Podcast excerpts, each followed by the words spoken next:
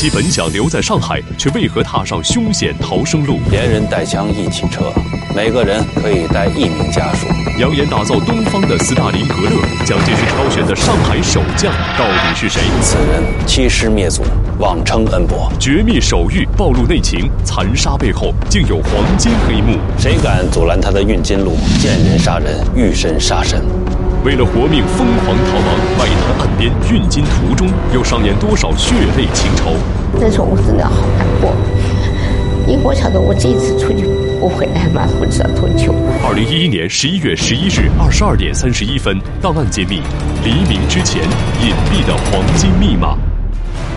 扯不了金子，保不了命。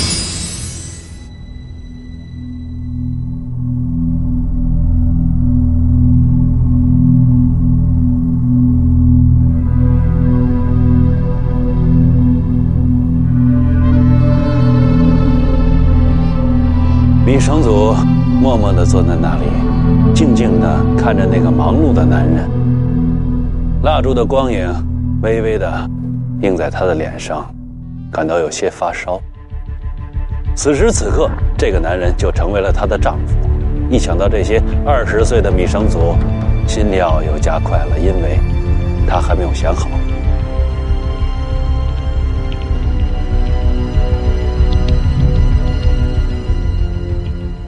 男人没有注意到女孩的情绪，新婚之夜还要收拾大箱小包，这让他感到很沮丧。洞房花烛那是不用想了，因为明天一早他们还要出发，不是蜜月，而是逃亡。这座家，这个城市，他们再也回不来了。这是一个发生在真实人物身上的真实故事，时间一九四九，地点上海。新郎的名字叫江汉，在上海的招商局警务组工作。一九四九年五月十二日，警务组的督察找到了江汉，告诉他这样一条消息：最后一批船马上要离开上海，你和你的船员必须跟着一起撤退。江汉刚要争辩什么，警务组的督察就迅速拍了拍他的肩膀，告诉他：“这是上级的命令。”连人带枪一起撤，每个人可以带一名家属，赶快做准备吧。江汉再也没有说什么。一九四九年五月十五日，他迎娶了米绳祖，这个女孩也就成为了他唯一可以带走的家属。兵荒马乱，没有仪式，没有婚宴，一切只为了远走他乡。这一夜。上海战役已经进入了第三天，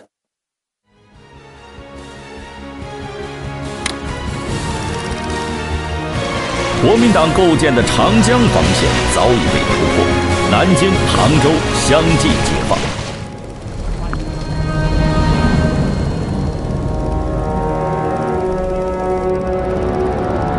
大上海这座蒋介石眼中最后的统治堡垒已是奄奄一息。一切和总裁的希望都大相径庭。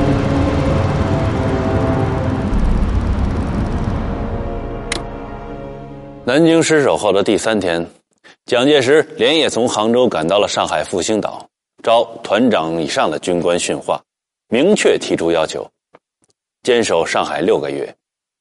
在他的如意算盘里，只要上海场面能够 hold 得住，他就。能把帝国主义势力拉进来，打他一场第三次世界大战。为了达到这个目的，其实他在很早就已经做出了打算。一九四九年一月，蒋介石下野前夕，极力推荐并落实了一个重要的职务人选——京沪杭警备司令部总司令汤恩伯。在蒋介石的中央军里，分三大派系：陈诚系、胡宗南系和汤恩伯系。虽说不是黄埔出身，但汤恩伯一是蒋介石的同乡，二自诩对党国极为效忠，所以深受蒋介石的器重。不过，除了蒋介石，在国民党军队当中，还是有很多人瞧不上汤恩伯的。例如，李宗仁就曾经非常严肃地跟蒋介石说：“汤恩伯此人，当一师长已嫌过分，怎么还能把他引成心腹呢？此话怎讲？难道汤恩伯不会打仗，草包一个吗？非也。若论军事才干，汤恩伯此人也算是一员猛将。客观地说，在抗战期间的几次大战，他指挥的都是可圈可点。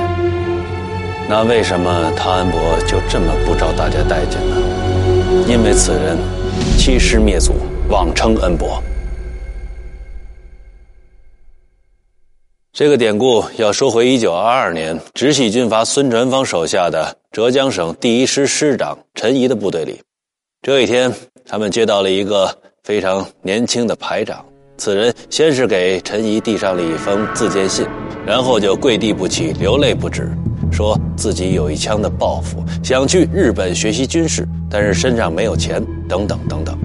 陈仪读了信，又看了看跪在地上的这个名叫汤克勤的年轻人，他心中说：“此人日后必成大器。”新月同意，给这个年轻人每月一百块大洋。让他去日本留学，完成他的学业。万分感激的年轻人当场就拜陈仪做了师傅，而后认他做了干爹。感恩的心，感谢有你。当年轻人学成归来，日后飞黄腾达之时，为了向陈仪表忠诚，他连名字都改了，叫汤恩伯。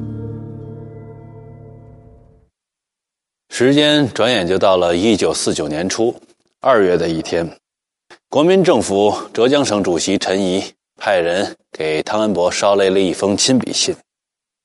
那么这封信里边都写出什么了呢？我们来一起看一下。恩伯地台如卧，兹丁明南来沪，面陈一切，请与洽谈。在就属胡邦县，你来进谒，请与言见。那么这封信是什么意思呢？大体意思是说，过段时间会有个叫胡邦宪的来拜访汤恩伯。那么这个胡邦宪是谁呢？原名胡允恭，著名的中国共产党地下党员。陈仪是个明白人，其实他早就看出来了，蒋介石的政权离垮台不远了。而这封密函就是策反信。汤恩伯的德行就在这一刻大爆发。在他的回复当中，他满口答应马上回杭州起义，但他转头就去了西口，把信交给了蒋介石。消息很快传到陈仪的耳朵里，但陈仪的反应是：“这不可能，我与恩伯情同父子，哪有儿子出卖老子的道理？”仅仅半个月之后，毫无防备的陈仪遭到了秘密逮捕。二月三十日，纪行被押往台湾，他的死颇具悲壮意味。一九五零年六月十八日，陈仪被执行枪决。受刑之前，他对刽子手说：“向我的头部开枪。”之后高呼：“人死，精神不死。”大步迈向刑场，终年六十七岁。一九八零年，中共中央统战部追认陈仪先生为中国人民解放事业贡献出生命的爱国人士。您可能会问。这个系列节目那不是讲黄金玉台吗？怎么拉拉扯扯的讲到陈仪了？一来是让您看清楚汤恩伯这个人的本身，二来让您看一样东西。这是一九四九年初在台湾地区使用的旧台币，大家请注意，台湾银行的“台”字使用的是简体，而在新台币上。台字反而用了繁体，这是为什么呢？因为在旧台币的台字，那是出自陈仪之手。他是在抗日战争胜利后第一任台湾省行政长官，从主政到被处决，台湾这片土地见证了陈仪生命的最后时光。被一个像儿子一般亲近的人出卖，我想陈仪一定是死不瞑目的，而他。绝对不是枉死在汤恩伯屠刀下的第一人。在确定夜深人静、门窗关紧、街坊四邻都没有声音的时候，面无表情的小伙点着了文件和证件，一丝不苟地看着他们，直至火盆里的东西被烧得干净。而坐在一旁的女孩想上手去帮他，可是他犹豫了。看着未婚妻的表情，青年的心中有些乱。当他把日记本也扔到火盆里的时候，生命中的过往岁月也都烟消云散，总还会有一些舍不得吧，但想不了这么多了，毕竟这是关乎身家性命的事儿。这对小夫妻，我们在节目开始就已经向大家介绍过了。丈夫江汉在招商局工作，爱人米绳祖是富家千金。当时解放军已经集结在上海的城外，大战即将打响，二人将何去何从？他们必须做出选择。那个已经上海很吃紧了，他们很多人都说留在上海呀，不走了。那时候我先生就把他很多的这个证件，最重要的证件，都烧掉了，很多人都烧掉了，都都都都把它烧掉了，不能留下来啊，因为他那个证件不太好啊。刚才我们听到的是江汉的妻子米绳祖的采访录音。如果不是接到命令，他们二人本来是要留在上海的。也正是因为这个，江汉才把他的证件烧掉。不就是招商局的警务人员吗？这证件怎么就会不太好呢？事情没这么简单。招商局职员只是幌子，更确切的说，应该是掩护。江汉曾经是黄伯韬兵团的上校参谋，更隐蔽的身份，他是国民党军统机关的特务。眼看上海就要易主了，他必须要赶紧把军官证和特务证烧掉。在江汉看来，一旦被解放军发现他的真实身份，他必死无疑，因为他真的眼睁睁地见过国民党是怎么对待共产党的。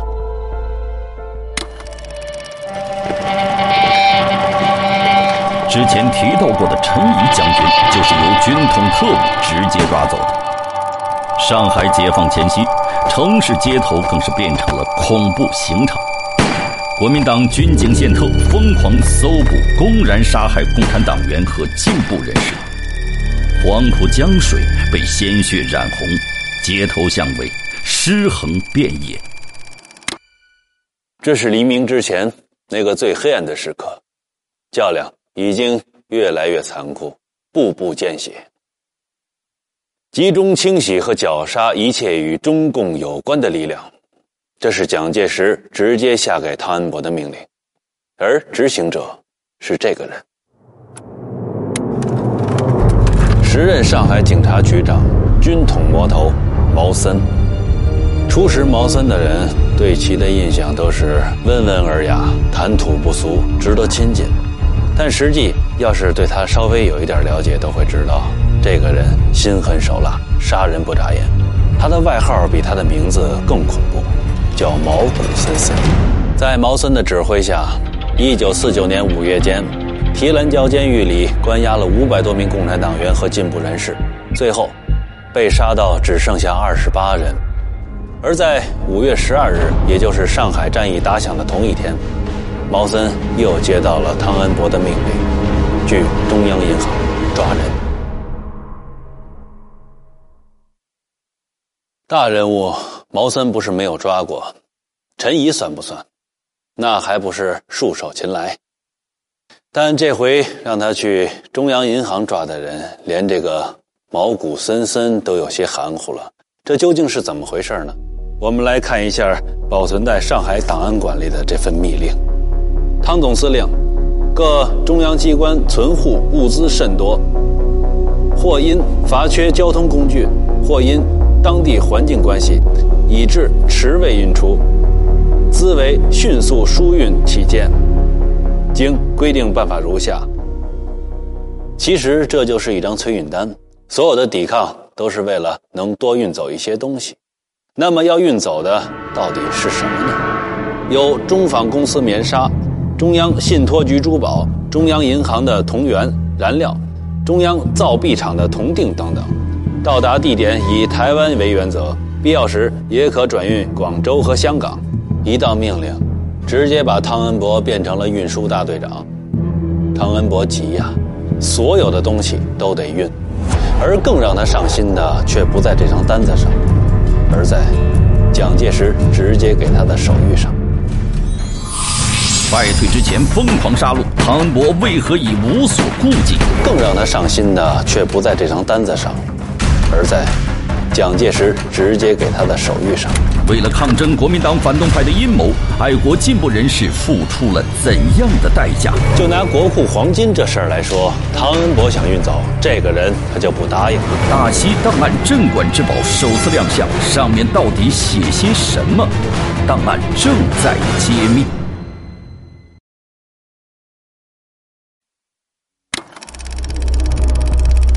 所谓手谕，其实不止一封，而是五封。里面所罗列的是蒋介石本人叮嘱一定要运走的东西。接到总裁的指令，汤恩伯的眼睛就亮了。老头子怎么就那么会挑呢？豁出去别的东西我都不管，手谕里的东西一定得运走。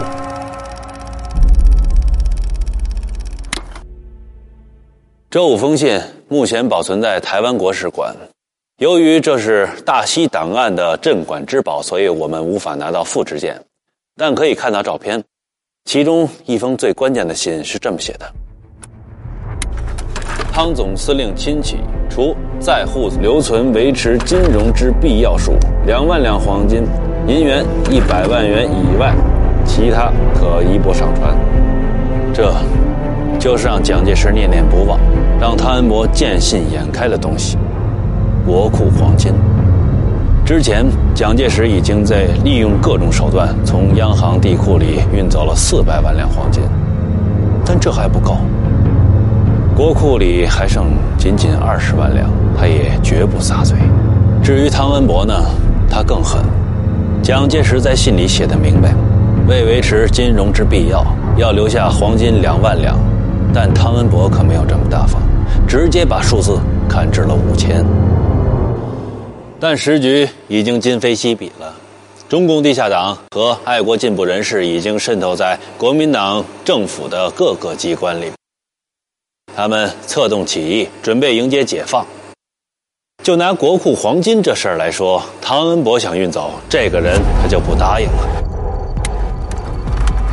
时任中央银行稽核专员、哈佛大学经济系高材生黄敬武，他同时也是民主党派。中国民主建国会的常任干事。当汤恩伯大开杀戒的时候，黄敬武一直在利用央行掩护中共地下党员和民主人士。眼下国民党军队又要清运国库了，黄敬武马上向地下党组织进行了通报，同时广泛团结金融界人士，出面抗争。这可就惹恼了汤恩伯，他密令毛森抓人，抓的正是黄敬武。毛森，绰号毛骨森森，杀人如麻，但为什么在抓黄敬武的问题上也会犹豫呢？因为黄敬武的父亲是国民党创党元老黄炎培，抓他的儿子影响未免太大了吧？但汤恩伯完全不会顾及这些，他不仅要抓，而且要速抓速杀。一九四九年五月十八日，黄敬武被秘密活埋。此时是上海战役打响的第六天，这个时候的汤恩伯如同一条疯狗，谁敢阻拦他的运金路？见人杀人，遇神杀神。